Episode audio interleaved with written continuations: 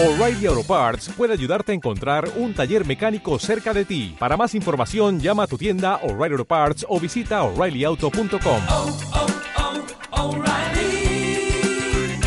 oh, Parts. Mark Zuckerberg anunció el día de ayer que planean la fusión entre Facebook, WhatsApp e Instagram. ¿Y a ti te interesa? Sé lo que es comenzar un negocio y que no tengas ni idea cómo vender más, cómo utilizar las nuevas tecnologías para hacer que surja tu proyecto, el cual le tienes una pasión profunda.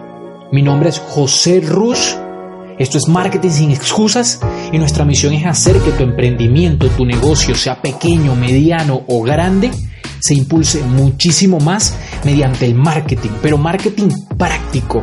No quiero que salgas con teorías locas o teorías muy complicadas, no. Quiero que lleves a la práctica todos los tips, consejos que aquí te vamos a dar. Hola, muy buenos días, ¿cómo están? Hoy 26 de enero del 2019. Eh, otro podcast más, quisiera hacer un podcast hoy domingo, hoy sábado, mejor dicho, eh, algo rápido pero bastante sustancial, con un, una información sumamente importante para estar siguiendo en los próximos meses.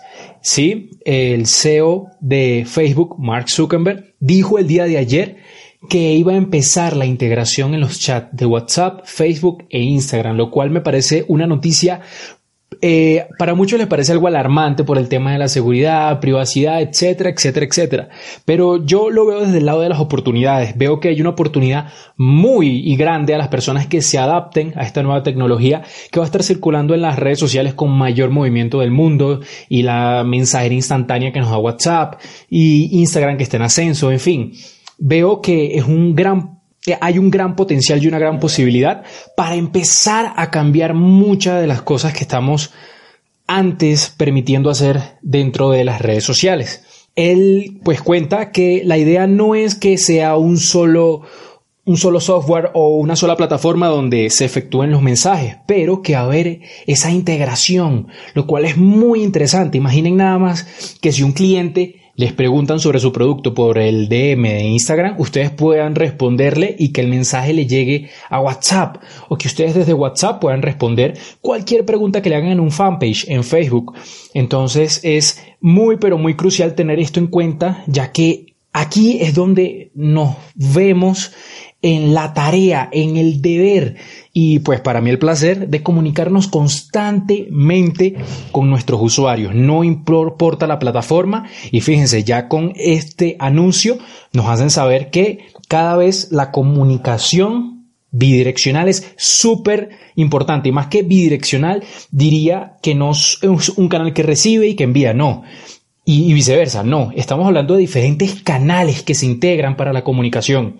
Entonces estén muy pendientes. Desde ahora, ¿qué podemos hacer? Ustedes saben que a mí me encanta empezar a hablar con ustedes y al finalizar siempre es ponerles una acción. La acción sin excusas del día de hoy es que empieces desde ya y esto lo dejo para el próximo podcast, a interactuar mucho más con tu audiencia. No importa si son uno, cinco, diez, mil un millón, no. Lo importante es que desde ya empiezas a comunicarte con ellos, resolver sus dudas, que sepan sobre ti, que tú sepas sobre ellos. Salúdalos, interactúa.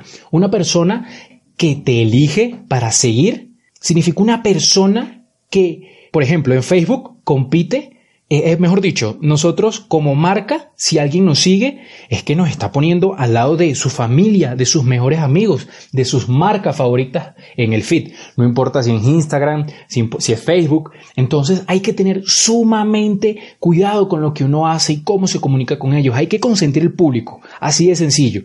Y lo mismo con WhatsApp. Si nosotros tenemos el contacto de nuestros clientes, por favor, basta de spam. Vamos a hacer la comunicación Sí, podemos automatizar, pero hagamos que la comunicación sea muy productiva, sea muy personal. Hace poco estaba averiguando sobre unas camisetas que vi por internet y me parecieron muy, muy interesantes. Y cuando se comunicaron conmigo por Instagram fue muy bueno. Y esto es lo que quiero que hagas. Haz un protocolo de servicio. Evalúa, escribe y ve las posibilidades al momento de atender a un cliente. Eh, por ejemplo, cuando a mí me atendieron el día de ayer, sobre la empresa de camisetas que les digo, eh, me pidieron, las contacté por Instagram, de ahí me mandaron y me dijeron, danos tu número celular y con gusto nuestro asesor te va a atender.